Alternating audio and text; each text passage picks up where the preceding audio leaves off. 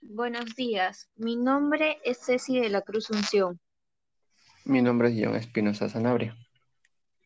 En esta oportunidad dialogaremos acerca de el gran valor de la gestión sostenible en relación al patrimonio cultural, en referencia a dos artículos. El primero es titulado Importancia de la gestión sostenible de los recursos turísticos, publicado por José Ramón Terry.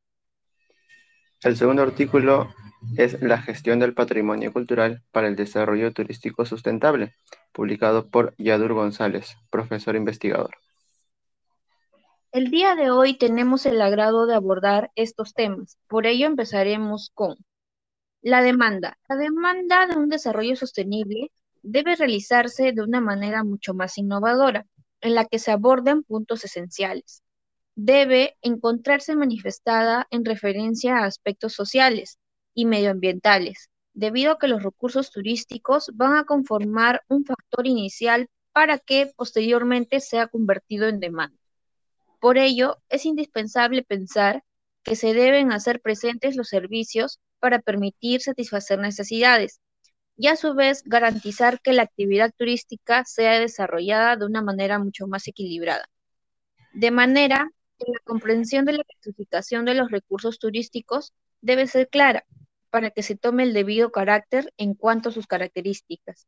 Estas deben plantear el valor de la propuesta, debido a sus diversas dimensiones, ya que de ello dependerá el grado de importancia ante su conservación. La gestión sostenible va a permitir que el desarrollo pueda asegurar lo anteriormente mencionado, de manera que los beneficios sean mucho más óptimos en relación al impacto creado por el turismo. Por ello, los diferentes organismos se verán en la obligación de realizar un análisis para determinar la capacidad a la que se encuentra involucrado. La importancia va a demostrar el valor añadido en cuanto a la planificación y buen desarrollo, posteriormente ante la evaluación y el control. La gestión sostenible va de la mano con actividades viables para que los beneficios de carácter socioeconómico sean adecuadamente distribuidos. Es por esto que se debe tomar en cuenta el desarrollo de la construcción, el cambio climático y el impacto del vandalismo, entre otros factores, para poder idear planes estratégicos que ayuden a una gestión sostenible.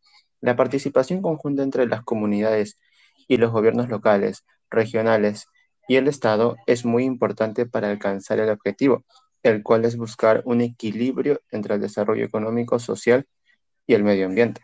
Por otra parte, este enfoque permite ver que la gestión del patrimonio cultural puede y debe ser compatible con las diferentes actividades económicas del entorno en donde está situado, ofreciendo con ellos valores culturales más dinámicos, la promoción de la diversidad cultural y una fehaciente protección del medio ambiente. La estimación del patrimonio mantenía hasta hace unas décadas una visión tradicional, pues se consideraba únicamente como parte de los recursos ambientales y culturales a proteger y transmitir a generaciones futuras. En la actualidad, el patrimonio cultural se enfrenta a desafíos importantes para su correcta gestión. Fenómenos como las desigualdades económicas, las urbanizaciones masivas o la globalización dan oportunidad para pensar en una gestión distinta a la tradicional que usualmente le daba un tratamiento de conservación sin tomar en cuenta el beneficio de las comunidades más allá de lo cultural. En mi opinión, los artículos me parecieron muy explicativos, ya que abarcan temas muy importantes y los mencionan de manera práctica, brindando las estrategias para poder alcanzar una mejoría de acuerdo al contexto actual. En el patrimonio en cuanto a una gestión adecuada va a permitir que los beneficios tanto socioculturales como económicos y ambientales puedan generar los diferentes beneficios en torno a las comunidades aledañas. En conclusión, debemos garantizar el progreso responsable del medio ambiente en donde se encuentran los bienes, sean materiales o inmateriales. Por esta razón, el emprendimiento, la innovación y el fortalecimiento del desarrollo turístico tendrán que ser pensados en términos del bienestar común. Finalmente, la gestión sostenible va a permitir que esto sea desarrollado de una manera mucho más óptima, responsable y sostenible, de una manera eficaz y efectiva en torno a los recursos turísticos y a su impacto. Hasta Muchas gracias. una nueva oportunidad.